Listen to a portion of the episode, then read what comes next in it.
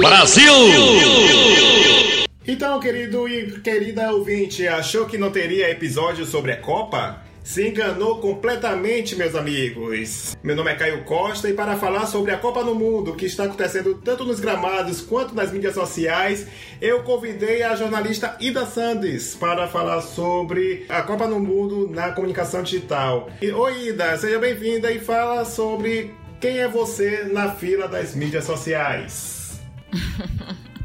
Oi, Caio, tudo bem? Boa noite, bom dia, boa tarde para todo mundo que tá ouvindo a gente. Eu, na fila do pão, na fila das mídias sociais, sou alguém ali na, na produção mesmo de conteúdo. Eu sou jornalista, né, de formação e trabalho numa redação jornalística de TV, do Sport TV, propriamente dito, e agora do esporte, né, da Globo, que estamos todos num processo de junção de todas as estruturas e faz parte do, do digital, digamos assim, da distribuição de conteúdo no digital do esporte da Globo.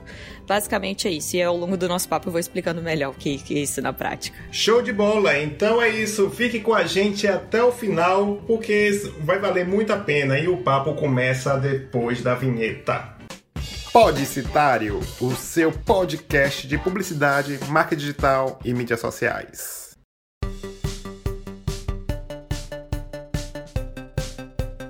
E hoje temos um comentário postado por Antônio Cláudio, do podcast Nerd Sem Grana. Um abraço, Antônio. E ele deixou o seguinte comentário lá no post do episódio anterior: Noções Básicas de Mídias Sociais e Análise sobre o IGTV. Então, Antônio fala o seguinte: Gostei muito do programa, principalmente sobre a dica das tags, que no caso são as tags do Instagram. Sobre o IGTV, fico com receio por pertencer ao conglomerado Facebook, que até hoje explora os vídeos que são encaminhados por seus usuários, mas não os monetiza por isso. Parabéns pelo programa. Obrigado, Antônio. É, é, realmente eu concordo com você. Tem esse receio dos criadores de conteúdo de publicar conteúdo original exclusivo por lá, justamente por não ter esse incentivo monetário e, e fica a expectativa do IGTV colocar isso mais para frente, né? De inserir alguma forma de remunerar os criadores de conteúdo, mas pelas impressões iniciais, né? Depois que o episódio foi ao ar, estava refletindo que nunca mais eu acessei o IGTV. Então, é claro que eu não posso me basear apenas pela minha experiência, mas pela taxa de retenção dos meus vídeos e pelos comentários que eu estou vendo, parece que esse concorrente que veio para destruir, entre aspas, o YouTube, na verdade ainda não fez nenhuma cosquinha no, no gigante da, do Google. E tem muito o que melhorar, eu só vejo reclamação sobre a experiência dele de usar. Afirmo que ele tem um privilégio, ele é, privilegia você trocar de vídeo, né? Então você acessa o vídeo e já aparece do, do nada. Então eu concordo com você, Antônio, tem essa questão, esse receio do grupo Facebook. Vamos ver. Obrigado pelo comentário. E é isso. Se você quiser também que eu publique um comentário aqui, deixe no comentário do blog ou mande pelo e-mail, ok? Então vamos lá. Então, estamos no Deezer, a plataforma de música online que também disponibiliza um espaço para o podcast. Isso mesmo, então o Podcitário está lá. Se você tem uma conta nessa plataforma, acha mais interessante ouvir por lá, não tem problema nenhum. Clique aí no link que está na descrição que ele abre lá diretamente, caso você esteja ouvindo no, no post do blog. E também o Google lançou o Google Podcasts, que é uma forma interessante para você que tem celular Android clicar e ouvir o episódio sem precisar instalar nada. Pois é, é assim mesmo, não é feitiçaria, é tecnologia, como diria a feiticeira. Então é só clicar que abre em um segundo e você vai poder até mesmo se inscrever no podcast, que é o que eu recomendo, porque está saindo o episódio toda semana. E no Spotify estamos mais ou menos presentes através da playlist Música para Criar, foi feita especialmente para você que precisa de música para criar jobs, você exercer a sua criatividade, então várias músicas estão lá. Então você pode fazer a sua contribuição. Clique aí também no link para abrir essa playlist e também avisando que no iTunes você pode deixar cinco estrelas e sua avaliação caso você seja usuário iOS da Apple.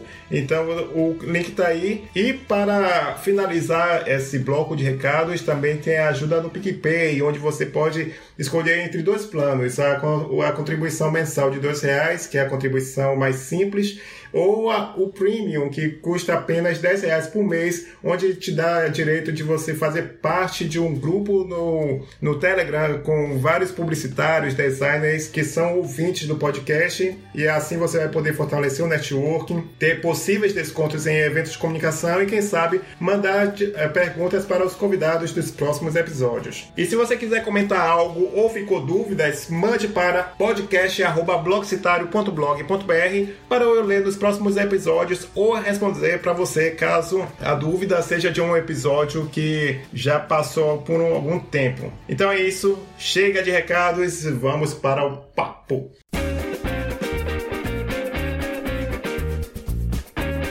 Então, Ida, Copa do Mundo, hum. esse que é o maior evento esportivo que temos, é aquela coisa, o pessoal acha que depois de 2014, depois do fatídico 7x1 que vamos comentar mais pra frente, o pessoal tá falando que o brasileiro está desmotivado, ah, o brasileiro não está se importando com a Copa, mas eu, eu acho, não sei você, mas eu acho que copou, como diz outro.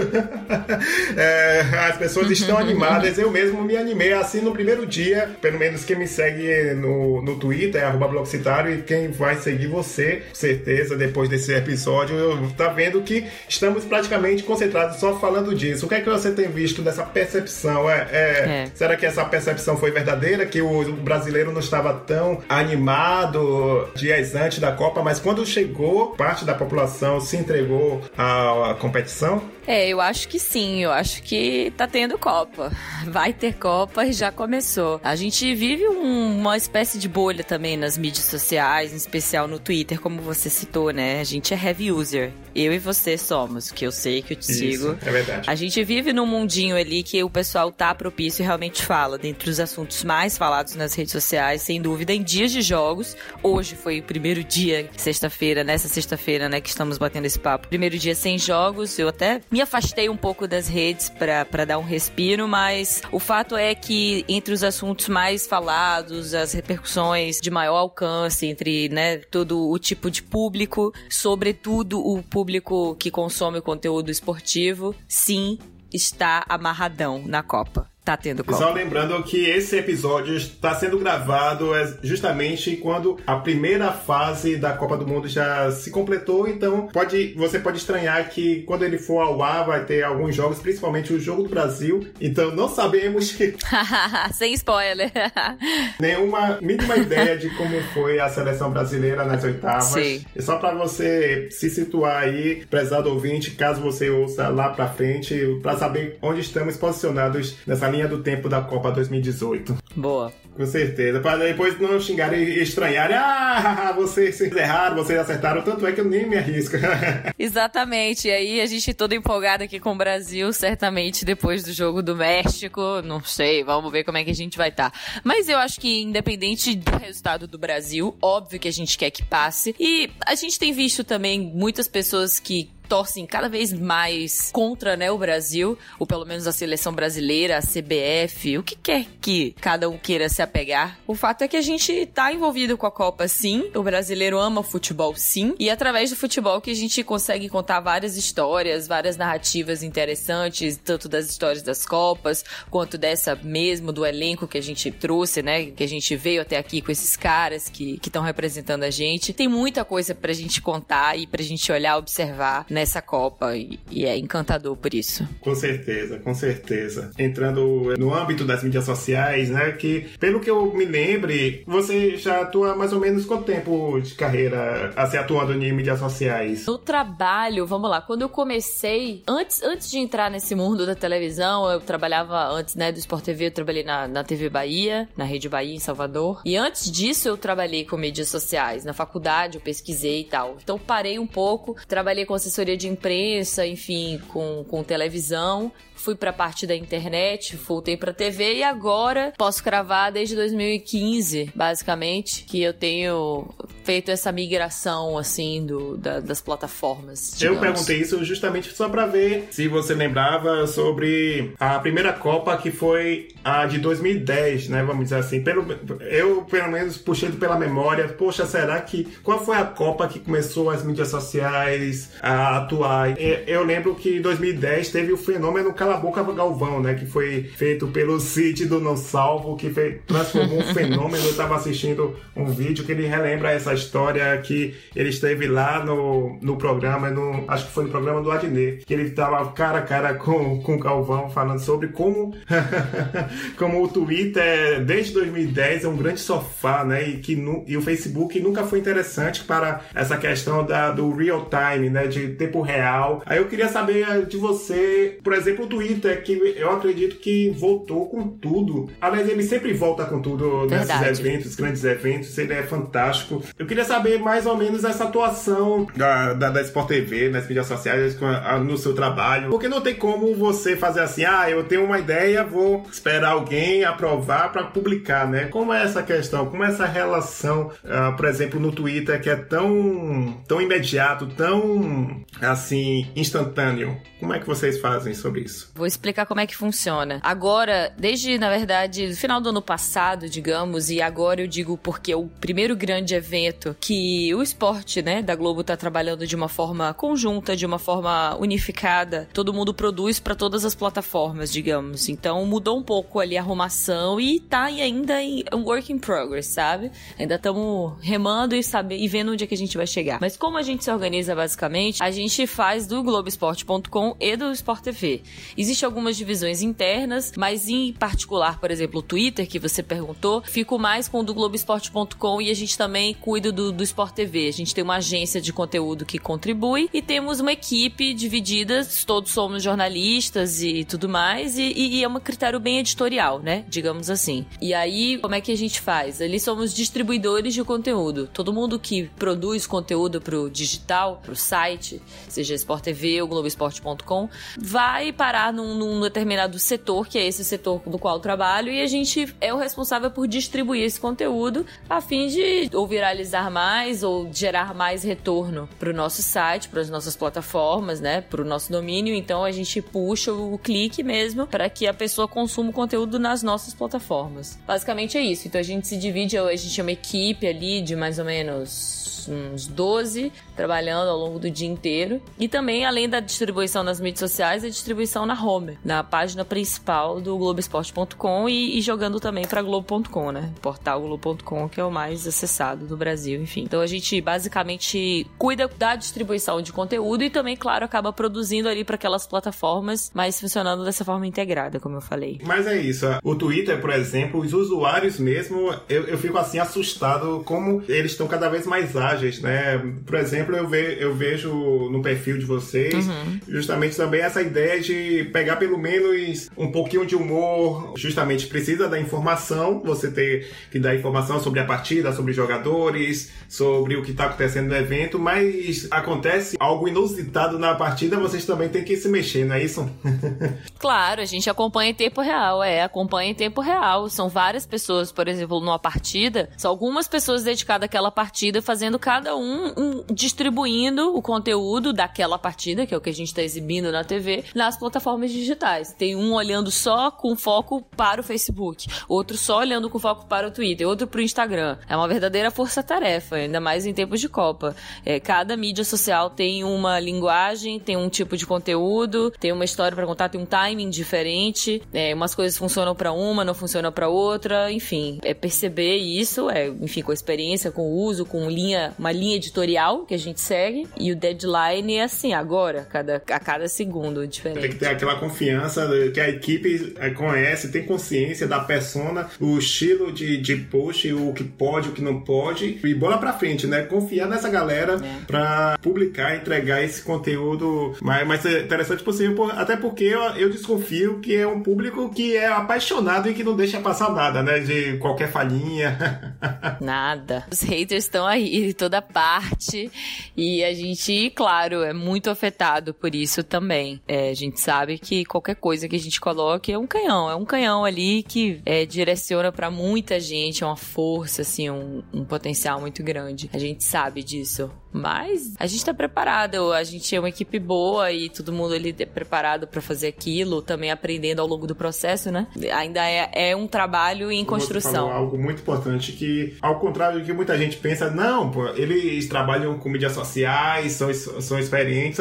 A, questão é, somos experientes, mas também somos suscetíveis a, a falhas, né? As pessoas aprendem, a gente observando uma tendência, algum comportamento, sempre tá, tem alguma ideia ideia ocorrendo. Então, é uma profissão que estamos em constante estudo, né? Sempre tem uma novidade. O Instagram está aí, o IGTV, que é a plataforma que falamos no episódio anterior, vai estar o link aí no post. Sim. É, tá aí, então aí vai ter que parar para analisar como usar a ferramenta, né? Exatamente. Agora, um grande debate hoje nessa área que eu acho que eu acho válido trazer aqui, enfim, gostaria de propor o exercício da reflexão. É o seguinte, por exemplo, os grandes grupos de mídia, né, do Brasil, enfim, falando em Globo, quaisquer outros, vão entregar para essas plataformas Facebook, né? Porque o Instagram é do Facebook, tem uma, uma mesma empresa, o Facebook, o Twitter, a Ascensão, o Google, o YouTube é da Google. Então são, são encarados como concorrentes, por exemplo, da Globo e da Fox ou da, da, da Band.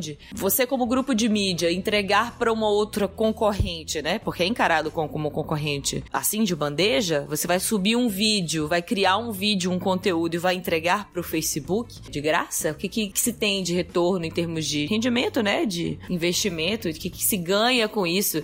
O dinheiro vai ficar lá no Facebook, o conteúdo tá lá, ou no YouTube.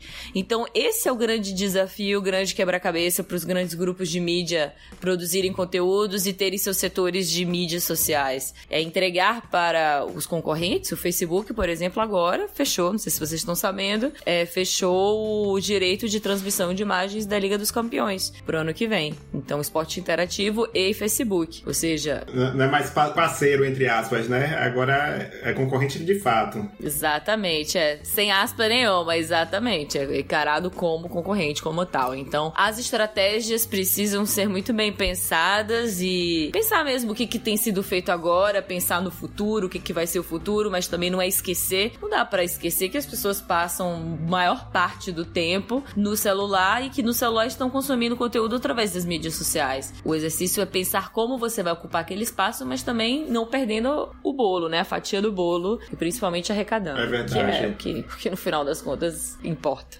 uma reflexão muito interessante e justamente o Facebook se tornou de fato concorrente de vocês, é, principalmente com a Liga dos Campeões. A questão é que também eu me colocando como espectador de usuário né, das mídias sociais, quando alguém fala assim, uhum. ou a própria Sport TV, ou alguém comenta, liga agora na Sport TV que tá saindo tá um comentário sobre uma, uma, um lance ou algo do tipo, pelo menos as mídias sociais, eu acho que para quem segue o Sport TV se torna um, um, um, apoio, nem diria a segunda tela, vamos dizer a primeira tela em paralelo com a TV, né? Então hoje em dia eu acredito que todos nós que usamos o Twitter, por exemplo, estamos assistindo a partida tanto na Globo ou na Sport TV ou em qualquer outra emissora que esteja passando. Então esse é o desafio diário de vocês que eu, eu acredito que tem que ser realmente diário, sempre pensando, sempre planejando, sempre mudando o curso desse planejamento planejamento, né?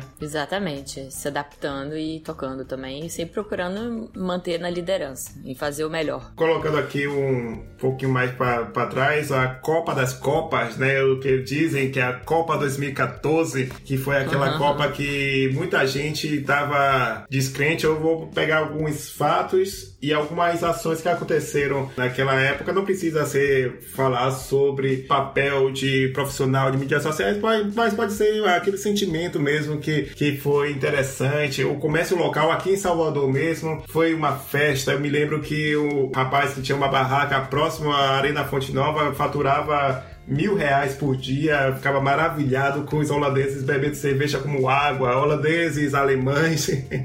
então teve, então, teve todo um movimento e foi uma Copa descrente, né? Depois daqueles protestos, é, pós-protestos de 2013, até mesmo a Copa das Confederações de 2013 também foram bem sucedidas. De certa forma, querendo Verdade. ou não, apesar do 7 a 1 foi uma Copa que acho que a, o brasileiro aproveitou, né? Você, o que é que você, o que é que você lembra daquela época, assim, não, não, não tirando a profissão da mídias sociais, mas como torcedora mesmo, como foi o seu sentimento? Eu não era profissional exatamente das mídias sociais, eu era repórter, estava realizando um grande sonho. Um sonho não de, de vida inteira, mas um sonho ali que eu construí nos meses anteriores. Eu entrei no Sport TV, né, na Globo, através de um, de um projeto chamado Passaporte Sport TV, um processo seletivo voltado para jovens jornalistas do Brasil inteiro. E era para ser correspondente durante o período da Copa. Naquele ano especificamente era um ano especial porque a Copa era no Brasil. Em todas as outras edições, duas, né, anteriores, eram fora do Brasil. Então era especial estar no Brasil. Fiquei no Brasil, enfim, os outros colegas foram cada um para um país. O meu país era o Brasil, junto com uma outra colega, e a gente fez uma série de reportagens pelo Brasil antes da Copa, contando histórias de brasileiros, né, apaixonados por futebol. E na Copa do Mundo mesmo, eu cobri aqui no Rio de Janeiro, onde eu moro, enfim, depois eu continuei no Rio, cobri, enfim, todo o dia a dia da cidade, os jogos da cidade, a vida, como mudou, enfim, toda a cobertura da Copa, né? No sentido mais amplo, fora dos estádios, nos jogos. E foi incrível, foi uma experiência alucinante na minha vida, porque eu tava trabalhando com televisão, entrando ao vivo, fazendo reportagens, falando pro Brasil inteiro, ao mesmo tempo curtindo o Carnacopa um pouco, né?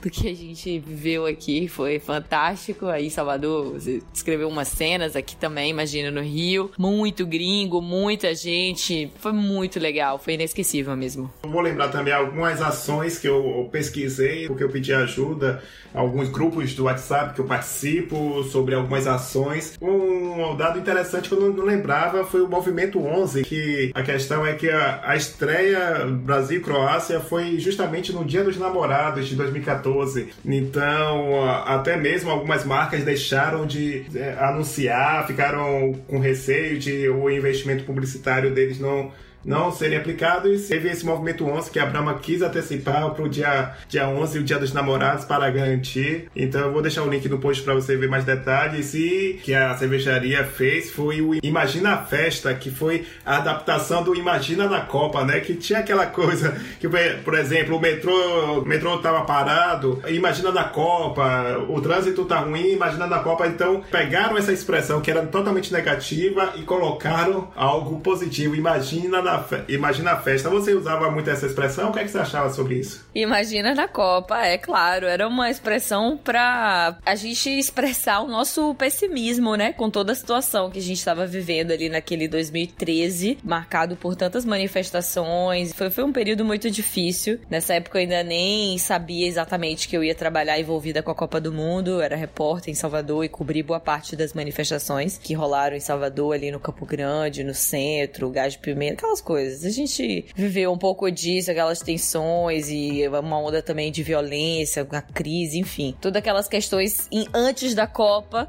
Na Copa, exatamente, eu já estava completamente envolvida com o assunto, porque eu já estava, né, envolvida nesse, nesse, no passaporte Sport TV. E entrei de cabeça e foi maravilhoso, marcou, marcou o nosso país, né? Em vários aspectos, quem conseguiu trabalhar envolvido nisso. A minha vida, em particular, mudou muito, porque eu embarquei nessa onda nessa oportunidade dos grandes eventos no Brasil. Primeiro a Copa, depois a Olimpíada, que no Rio também cobriu a Olimpíada, que foi outra coisa magnífica que aconteceu aqui assim no Brasil, mas só, né, somente no Rio. Foi inesquecível. É, o Imagina na Copa, depois eu superei e transformei totalmente. E outra ação que me lembrei e eu achei muito divertida, como sempre. A Netflix manda muito bem nas ações. Naquela época ainda, eles fizeram uma ação muito interessante, driblando, fazendo o Ghibli, né? Como diz uh, o pessoal do Twitter, das mídias sociais, das regras da FIFA, que é, para quem não sabe, quem tá produzindo conteúdo tem que prestar atenção. Vou deixar o link no vídeo que eu falo mais sobre isso, que tem alguns termos que são registrados pela FIFA e você, se você usar marca, se você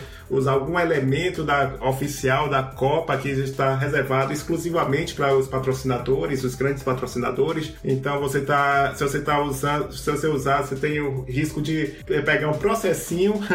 então a Netflix, que não é patrocinadora oficial, ele deu esse Ghibli fazendo o seguinte, ele lançou uma campanha chamada Netflix na Copa. Só que aí o pessoal se assusta, como assim Netflix na Copa e tal? Ele, o que é que ele fez foi que dizer que convidar pessoas que não gostam de futebol a assistir Netflix, o seu seriado, o seu filme na copa, na sala, do quarto ou numa casinha de sapê.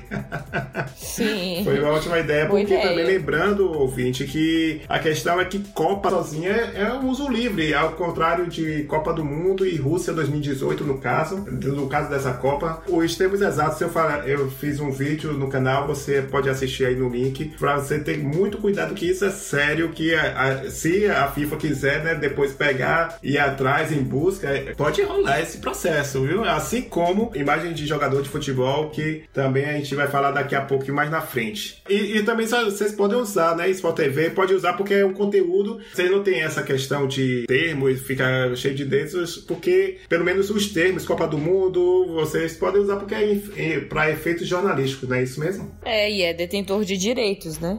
A Globo paga, é detentora de direitos de transmissão e de imagem, então tem direitos a, a usar isso. Tranquilos com relação a isso. Paga, paga bastante, paga uma bela uma bolada de dinheiro pra FIFA pra poder usar todos esses termos e mais Verdade, um bem lembrado, bem lembrado. Ainda na Copa 2014, mais uma vez o Twitter foi uma força, tanto é que muita gente votou pro Twitter, como uma amiga minha ficou empolgada naquele Brasil e Chile dramático. Eu, o bar era engraçado, o bar lotado, eu lá em pé, olhava pra tela, ficava lá no celular. E, o que, é que você tá vendo? Ah, Twitter, eu vou voltar também. Você tá aí tão empolgado que eu vou voltar, só que ela esqueceu a senha.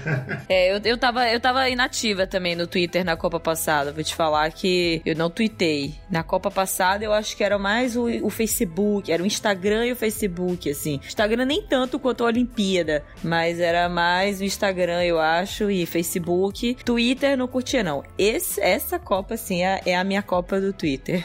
Realmente a sua Copa do Twitter. Então, foi assim, a, a partir desse ano que você voltou para o Twitter com força total? Não, não, não. Eu voltei pro Twitter, eu acho assim, com força total. Quando eu comecei ali no Bem Amigos e comecei, na verdade, com o, o foi 2015, né? Quando eu comecei a me envolver mais com essa pegada das mídias sociais no, no canal, saí da reportagem aos poucos e fui migrando para produção de conteúdo das mídias sociais. E final de 2015 ali, sim, eu comecei a voltar pro Twitter, Olimpíada, dei umas tweetadas, mas estava muito concentrada, tinha um volume de trabalho enorme. E, e aí no final de 2016, sim, eu tava completamente absorvida e voltei de vez, eu acho, pro Twitter. Massa. E a questão é que, nobre ouvinte, você que está nos ouvindo, você por acaso é o primeiro episódio que você está ouvindo do podcast, você pode ouvir um episódio totalmente dedicado a essa linda do Twitter, é, com Rosana Herman e Ivonelma. Também te, deixarei o link no post, e vale muito a pena sobre todas as estratégias, detalhes, o que você precisa fazer para usar muito bem essa plataforma que é uma das minhas favoritas. E para pegar encerrar essa parte do, da Copa 2014, não tem como lembrar o fatídico 7 a 1 né? Que eu sempre tô brincando, Ida, que as agências e os profissionais, aí eu acho que a, foi a Copa que, que fez com que as pessoas lembrassem de organizar o seu plano B e até mesmo, como foi o caso, o plano C, né? Porque eu acredito que muita gente deve ter corrido para cancelar conteúdo, campanha, até mesmo a campanha da derrota, se fosse o caso, não, não fez sentido. Só para lembrar eh, quem está nos ouvindo e te lembrar também, Ida, e depois eu quero saber eh, o seu sentimento com relação àquele dia, né? Tanto é que todas as marcas cancelaram, não, ninguém falava nada nas suas plataformas digitais, só depois a Coca-Cola horas depois, que publicou, acho que também no Twitter, no Facebook, uma imagem que ficou muito forte, que viralizou, que foi um nó na garganta, literalmente, né? O canudinho dobrado e só isso. Então, eu queria saber agora de você como foi o seu trabalho como repórter. Deu para segurar a emoção, o baque? Como foi? Diz aí. Eu, eu no dia exatamente do 7 a 1 eu tava na redação,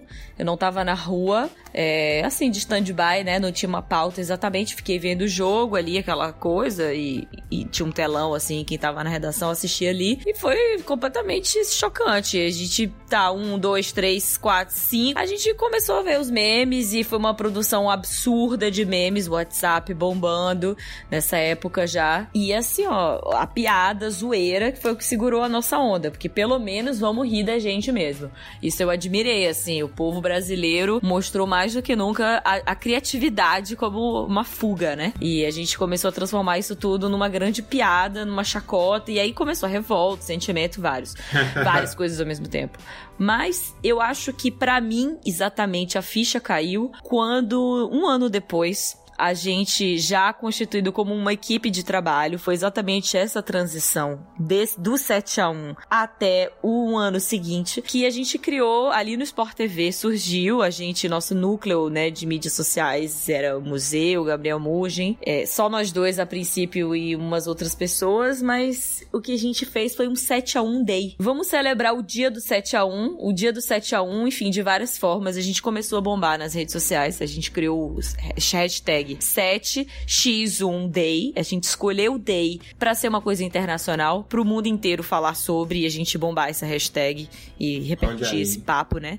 Essa grande conversa nas redes sociais. Eu não sei se você se lembra do 7 a 1 Day. Foi trending é, topics bem lembrado, mundiais. Bem lembrado. A gente, enfim, já pensou, fez toda uma. A gente fez todo um planejamento de campanha. Foi uma campanha pensada, foi elaborada, né? Que no dia a gente chegou e criou. A gente fez vários vídeos com o nosso casting do Sport TV, personalidades envolvidas dessa data ou não, pessoas do esporte e atores e, enfim, pessoas anônimas e outras, falando onde você estava nesse dia, o que você lembra desse dia dia, é, o sentimento de revolta, ou quais, quer dizer, quais eram os sentimentos que você tem, ou um ano depois, o que, que você se lembra. Enfim, a gente começou a botar isso no papo, sugerimos a reprise do jogo no Caraca. dia, na programação do Sport TV, e as pessoas ficaram revoltadas, assim, porque foi uma mistura de sentimentos, né? Muita gente ficou muito chateada por a gente lembrar, ou por, por isso ser lembrado como 7 a 1 Day. O que importa é que as redes sociais sim se mobilizaram, foi foi Training Topics mundiais, a hashtag 7 a 1 Day, porque todo mundo abraçou,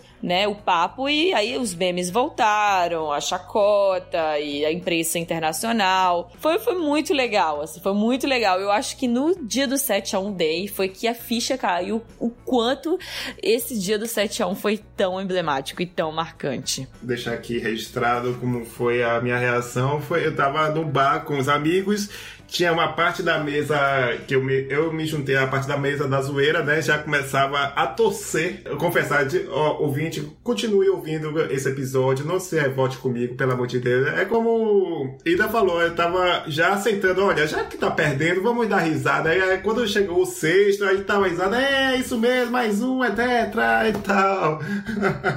Era inacreditável, né? Uma coisa assim, não, é, não parecia real, não parecia Virou real. passeio, aquilo. ficou de de Galvão virou um, também, uma, de certa forma, uma marca. E, e, é, e, é, um evento que não tem jeito, a gente vai ter que relembrar até o resto da vida, igual como foi de 50, por exemplo. Não tem jeito. Já passando para essa Copa de 2018. Um fato, e daqui eu, é, eu acho interessante, mais nessa parte de publicidade, é que alguns jogadores que, é, obviamente, não são os da seleção brasileira, que estão na Rússia, né, disputando a Copa, mas alguns jogadores estão, ou personalidades ligadas ao, ao esporte, estão se aproveitando para fazer campanhas, principalmente Joel Santana, o Papai Joel, ele realmente se, se encontrou uma fonte de ah, renda muito boa, além de ser técnico de futebol futebol. Acho que se bobear, ele só tá sendo agora um garoto com propaganda. Aí tem Daniel Alves, que foi cortado, tá, tá fazendo uma campanha também. E Joel Santana junto com o Raí. E ele também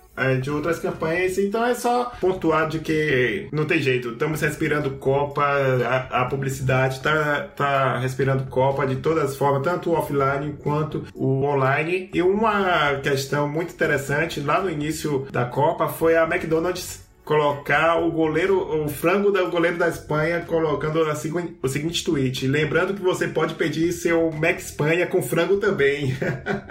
Pegaram mais ou menos isso, né? aquela coisa que a gente falou anteriormente, real time, né? Ter, ter a consciência de, de ter a frieza e a experiência e a liberdade de twittar uma piada dessa, mas que não é só uma piada pela zoeira. É uma piada que tem a ver com a linha editorial, que tem a ver com o produto e serviço e seria mais ou menos, é mais ou menos isso que vocês seguem lá na, no Sport TV, né? É, a gente tem uma linha do, do, do conteúdo, claro, jornalístico, assim, prezar pela informação, pelo conteúdo, mas uma linha mais leve, né? A pessoa se divertir consumindo conteúdo. Agora, um, uma reflexão sempre que eu gosto de de ter em mente e fazer esse exercício de questionar é a necessidade de ser o eterno estagiário, né? É sempre o estagiário que tá fazendo as redes e ter esse tom da piadinha do menino bobão inconsequente. Tem vários exemplos de campanhas assim que não colaram muito essa ideia de, de menino bobo, moleque bobo, né? É uma instituição que tá ali, é uma marca, que seja um clube ou um patrocinador, um canal de TV, de conteúdo, de não importa notícia. É essa visão que é sempre o, o moleque, o estagiário e o engraçado. Não sei até quando vai ter essa tendência, assim. É, no Brasil é verdade. é muito forte, né? Nos outros lugares, outros países, a gente tem um pouco mais de amadurecimento aí desse estagiário. Ele já ah, se formou. Boa, boa. Vamos, vamos desmistificar essa questão, tentar ressignificar essa expressão, que também eu já tô achando que a piada, entre aspas, já passou da data da validade há muito tempo. É, pode ser uma piada mais madura, quem sabe, ou pode ser uma, uma ideia divertida de conteúdo, mas que não é só o estagiário que faz. Tem outras linguagens, né? Outras formas possíveis de comunicar. E aí, justamente. E uma estrela das, das mídias sociais e eu não sei quantos, quantos canarinhos pistola você segue, porque uh, todo dia surgiu, acho que já surgiu todas as versões possíveis e ah. imagináveis no Twitter. Ah, e, é verdade. E é interessante, é mais ou menos aquilo que a gente tem falado, de mudança de, de linguagem, né? Antes era inadmissível você colocar em caixa alta um Twitter, porque era questão de que você tá gritando, mas o Twitter, eu tô percebendo que o canarinho pistola veio é, com sucesso e, e meio que padronizou. Eu mesmo, de vez em quando, tô tweetando com caixa alta e eu já disse logo. Tem uma vez que eu tweetei que agora é permitido e tá ok. é verdade, tá permitido. Tá permitido. O Canarinho Pistola foi um sucesso, né? No, no Brasil inteiro, aquela figura meio tosca, meio irritado. Eu fiz um tweet falando aí de Twitter, um tweet que, sei lá, cheguei num devaneio assim. Não achei que foi uma reflexão genial nem nada, não falei nada demais. Botei assim no tweet que o Canarinho Pistola era o alter ego do brasileiro nessa, nessa Copa. Tava torcendo, mas tá puto. Ah. Alter ego como outro eu, como um personagem, o exercício de, de se colocar no lugar do outro. E, menina, esse tweet teve uma repercussão, viralizou, bombou. Teve mais de, de 20 mil likes e, sei lá, 11 mil retweets. É, nunca tive nada assim parecido, mas eu acho que o pessoal se identificou. E é isso mesmo, a gente se identifica com aquela criatura. Ele é irritado, ele tá puto, ele reclama. A gente tá um pouco nesse espírito, né? Aqui no Brasil. Eu vi que falou assim que o 7x1 nos molda. é verdade. Todo dia é um 7x1 diferente nas nossas vidas. Aqui, enquanto sendo brasileiro. Porque era, antes era um canarinho simpático, alegre, inofensivo. De repente mudou para o pistola uhum. para ver se o Hexa vem, né? é isso aí. Uma questão interessante sobre Neymar, a fama dele de cair, memes foram feitos de todos os tipos, aí trazendo um pouquinho para essa ação, eh, ação digital, mais uma vez um alerta para você que está nos ouvindo e que trabalha com mídias sociais, cuidado. No caso da gente, nós temos um pequeno risco de ser processado por usar a imagem de jogadores, mas isso eh, dificilmente vai acontecer porque não é um uso comercial. Então, é, marcas, empresas, tanto é que, né, teve um boato que até saiu notícia, né, para ah, a Globo tá, vai proibir memes com suas produções, mas aí depois a própria Globo já disse que isso não é verdade e tudo mais. Mas no caso de se uma empresa decide divulgar uma promoção, divulgar um produto serviço usando a imagem de Neymar com, em forma de meme. Ah, não é, é piada, não, meu filho. É sempre membro da loja de refrigerador de ar-condicionado lá no Piauí, que usou o meme do Chico Buarque triste e feliz, que é a capa do CD dele. O próprio Chico Buarque foi lá e, e processou porque foi uso comercial. Tem, tem isso também, né, Ida? Claro, tem que estar tá ligado. A gente tem regras, né? O mercado se estabelece, no mercado estabelecem regras, as coisas têm regras, as pessoas estão ali trabalhando, direito de imagem. É brincar, se aproveitar, saber que tem limites. A rede tem limite, a internet tem limites. E a gente tem que ficar ligado e respeitar, porque a gente, né, tá dentro dos rendimentos da lei, que é muito maior do que a gente. Não vale tudo nesse esquema certeza, de, de redes sociais. Parece um campo muito aberto, mas vamos respeitar. Então, sobre essa questão do Neymar, eu, até publiquei, depois vou deixar o link aí no, no post, não vou, porque não vou mencionar a, a marca, a empresa né, de varejo que fez, porque vai que foi uma franquia, só foi uma criação espontânea. Eu não sei se você chegou a ver isso, Ida, eu até tuitei isso, que foi uma loja de varejo que diz que na promoção dela os preços neymaram para que Nossa. os preços caíram. Essa eu não vi, não. A, a questão... A, essa fama está séria, né? é, ele agora é o Kaikai aí do Brasil. Vamos ver até onde dura isso, mas tomara que o menino volte a jogar bem. A gente pega muito no pé dele, a verdade é essa. mas eu acredito que, pelo menos essa zoeira, essa pressão, já teve um resultado efetivo nesse último jogo com a Sérvia. Deu pra ver que ele evitou cair muito, disputou mais a bola. Eu gostei mais. Talvez, quem sabe, ele como é, absorveu isso e toca pra frente. Mas vamos lá, vamos, vamos continuar a nossa torcida. E uma questão, Ida, que eu vi antes de gravar aqui foi que o dono de uma pizzaria subestimou as mídias sociais, impulsionou o post, ou seja, patrocinou, pagou para o post alcançar mais pessoas. Adivinha o que? Prometendo pizza de graça para quem acertasse o placar de Brasil e Costa Rica. Como é que pode isso? Ih, rapaz. É, aí foi bem irresponsável, né? E aí, pagou a pizza pra todo mundo? Será que não. Pô, podia ter pedido essa pizza. Eu não vi essa coisa. pois é, isso é um caso que eu bato de novo na tecla sempre aqui quase todo episódio você tem que contratar um profissional ou uma agência de publicidade ou de marketing digital, porque ele, ele garoteou, como diz outra, porque ele distribuiu 1.500, vai ter que distribuir 1.500 pizzas, aí eu vou deixar o link na matéria, mas eu vou resumir aqui, que ele vai ele tá fazendo uma produção tendo que entregar cerca de 10 pizzas por dia para atender essa demanda. Ele disse que vai entregar todas as 1.500 pizzas, 1.500 apostadores, porque ele não colocou aquele limite, né? Aquele, aquele limite legal até, sei lá, até 50, os 50 primeiros que acertarem. Então, foi na, na cidade de Sorocaba. Ao contrário do que o pessoal acharia, ele disse que vai cumprir o contrato, ou a promessa, né? E ele disse que planeja fazer outra promoção nessas oitavas.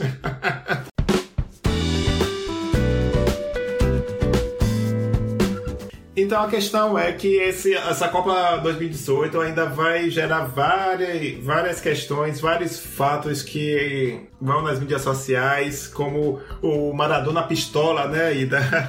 que fez to, todas aquelas caras e bocas, aí depois descobrimos que pelo menos eu vi notícia de que eram takes para o filme dele. Ah, mas é, é, Maradona, de certa forma, é um meme em si, né? Sim, eu não sabia dessa história do filme. É sério?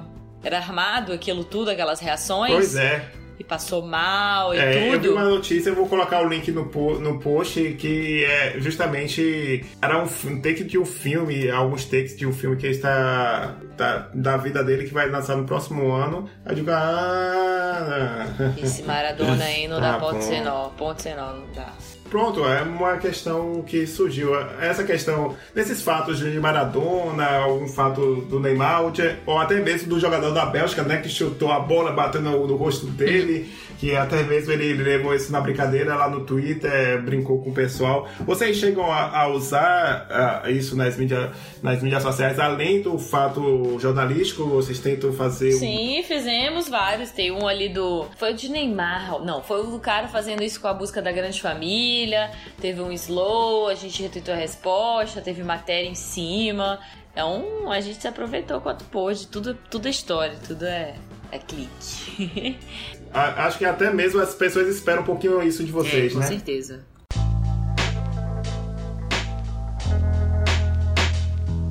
Então, Ida, a gente fala sobre zoeira, humor, esses fatos que são essências, né? Dizem uh, sobre a zoeira, mas tem, infelizmente tem um lado sombrio. Tem pessoas que vão para a Rússia fazer isso não, de uma forma não tão positiva que é ainda mais, de novo, fazer mais ou menos como o dono da pizzaria, só que de uma forma muito pior, de uma forma em um nível de maldade muito pior do que foram os vídeos dos caras assediando torcedoras gringas, né? O inacreditável é que com pessoas, né, que têm ensino superior, foram educadas formalmente na escola e ainda usam a internet, as mídias sociais, achando que isso é engraçado. O que é que você sentiu quando você viu esses episódios, o episódio desse, esses episódios rolando sobre assédio? Ah, eu eu senti vergonha, sabe? Vergonha mesmo, porque porque enquanto brasileiro, e povo brasileiro fazendo isso, esses caras, a situação da era uma repórter, não era uma torcedora, aquele das, da russa e da Rosa, né? B Rosa, era uma repórter, assim, tipo uma jornalista que estava lá falando com eles num momento descontraído.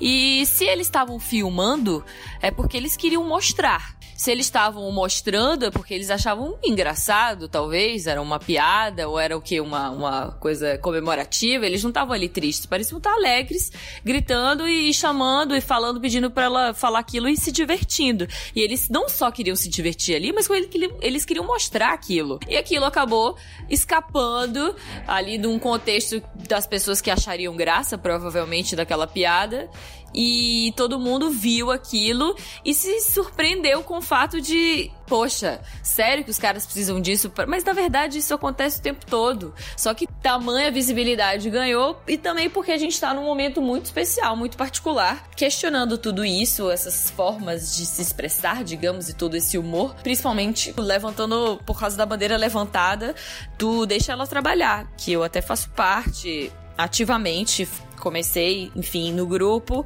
e a gente segue com as atividades, mas é isso, tá todo mundo olhando e prestando atenção agora. A gente não quer mais que faça esse tipo de coisa, ó, botando no holofote, olha só o que acontece. Você faz seu juízo de valor, você acha que tá errado ou não, mas é assim que você quer que agir, é isso que você acha engraçado, é disso que você ri sabe? Tem muita coisa, tem muita lição pra gente tirar desse episódio. Falando especificamente do vídeo da russa lá, é, a gente tá num outro momento de fato. A gente, só a gente tá discutindo isso aqui, as coisas já estão mudando. Agora a gente quer mudanças sinceras de atitude das pessoas. Com certeza, com certeza. Até porque ah, são décadas e décadas de preconceitos e machismo que a gente mesmo aprende, absorve e aprende da sociedade. Quando a gente, até mesmo né, é, no processo da desconstrução, vai levar um tempinho, mas é assim mesmo, tem que colocar na pauta tem que conversar mesmo, falar o que tá, apontar o que acha errado, para justamente as pessoas começarem a mudar a mentalidade. E é importante esse seu depoimento e até mesmo essa reflexão que você está, para quem está nos ouvindo, reforçar mesmo isso, porque a gente assiste matérias sobre o fato, mas a matéria fica naquela parte mesmo do, da informação mesmo, do que aconteceu e não uma opinião. Então, pelo menos com Ida que está nessa, que é repórter, que é do jornalismo, que está nas mídias sociais, a experiência dela é importante. Esse enfoque que ela faz é para mostrar de que realmente é um movimento que deve ser levado a sério para você refletir sobre isso. É, então, para finalizar o nosso papo e da, uma forma mais alegre, mais positiva, porque sabemos que a, a, as mídias sociais registram todos os lances, é, estará eternizado, mas será que, pensando aqui, qual seria um, algum lance de alguma Copa que você viu que acha que renderia um meme? Por exemplo, eu lembro aquela da Copa do, de Maradona na Copa de 94, né? Que, que ele vem com o jogo da Grécia, faz o gol e vem comemorar com o olho, com aquele olho, com aquela raiva pra câmera, acho que geraria um meme interessante, né? Você, assim, de supetão, você acha que eu tenho outra algum lance, pode ser de qualquer Copa de 2010, 2014, que você acha que renderia um meio engraçado ou interessante para ser compartilhado hoje? É, a gente tá na era do meme, né? Na, na representação do meme, é a nossa imagem, assim, a gente tá construindo uma memória através dos memes. Meme, acho que é meme de memória. Agora eu fiz essa relação bacana. Mas eu acho que alguma, aquela, aquela defesa de Iguita do, da Colômbia, goleiro da Colômbia, assim, o goleiro, o escorpião, é que teria um belo meme, eu acho. Sei lá, vai que é tua, Tafarel, assim, aquelas defesas de Tafarel que a gente enlouquecia. Aquele chute de Baggio, é, aquele chute de Baggio na final da Copa de 94, né, que foi para fora ali contra a Itália, a gente foi tetra. É, a bola podia ir pra lua assim, ali. A gente não ia liberar aquilo ali, não. Em 94, a gente não tinha essa arma na mão. É, acho que renderia vários dias, por dias a fio, assim, pra você ver, em 94, só um dado interessante que eu li sobre o fotógrafo que tirou aquela foto do Paulinho, parecendo que ele tá no, no balé Bolshoi, que é, viralizou. E isso aí ele tava comentando que em 94 ele tinha que tirar foto da Copa e tinha que mandar de avião para o pessoal publicar. Então, pra você ver a diferença de, do que 24 anos anos fazem né, a diferença aqui. E 24 anos que é o intervalo que tinha de 70 para 94. Então dizem, eu não sei, ouvinte, você que vai, vai ficar sabendo disso ou não, você que ouvir mais para frente, se esse intervalo foi respeitado entre os títulos né, da seleção. Verdade. O pessoal já tá no futuro do que a gente, né? Já sabe. É verdade. então é isso, gente. Muito obrigado por ter ouvido esse episódio sobre a comunicação de digital na Copa do Mundo. Quero agradecer mais uma vez, Ida, por ter aceitado o meu convite. Eu adorei o papo, achei que foi engraçado, divertido e principalmente esclarecedor agora nessa reta final. Então, quero agradecer, muito obrigado por aceitar o convite e esse, esse momento agora é seu. Faça o seu jabá se você quiser fazer algum, divulgar algum projeto. Esse momento é seu. Obrigada, Caio. Obrigada pelo convite. Obrigada a todo mundo que ouviu a gente até aqui. Ah, o espaço, oportunidade de falar. Me sigam nas minhas redes sociais para ouvir um pouco mais, porque aqui esse papo a gente pode ter a qualquer momento, mas lá nas redes eu tô ativa, a gente pode trocar uma ideia, mandar direct, mandar mensagem e a gente vai se falando. Vamos, vamos compartilhando conteúdo, memes, ideias e, e afins. Tamo aí. Beijão. Maravilha, um beijo, querida. Então, para você que nos ouviu, só reforçar aqui o pedido de você que tá assim, ouvindo no iOS. Clica aí no link do iTunes, dê cinco estrelas e deixe uma avaliação, porque isso ajuda demais ao podcast ser divulgado para outras pessoas. É lógico que você também, eu peço que você compartilhe e repasse esse link para seus amigos e colegas que precisam se divertir, que gostam de Copa, que vão se divertir relembrando esses momentos das outras Copas e os melhores momentos que aconteceram na primeira fase da Copa do Mundo em 2018. Então é isso, gente. Muito obrigado pela sua atenção e até o próximo episódio. Tchau, tchau!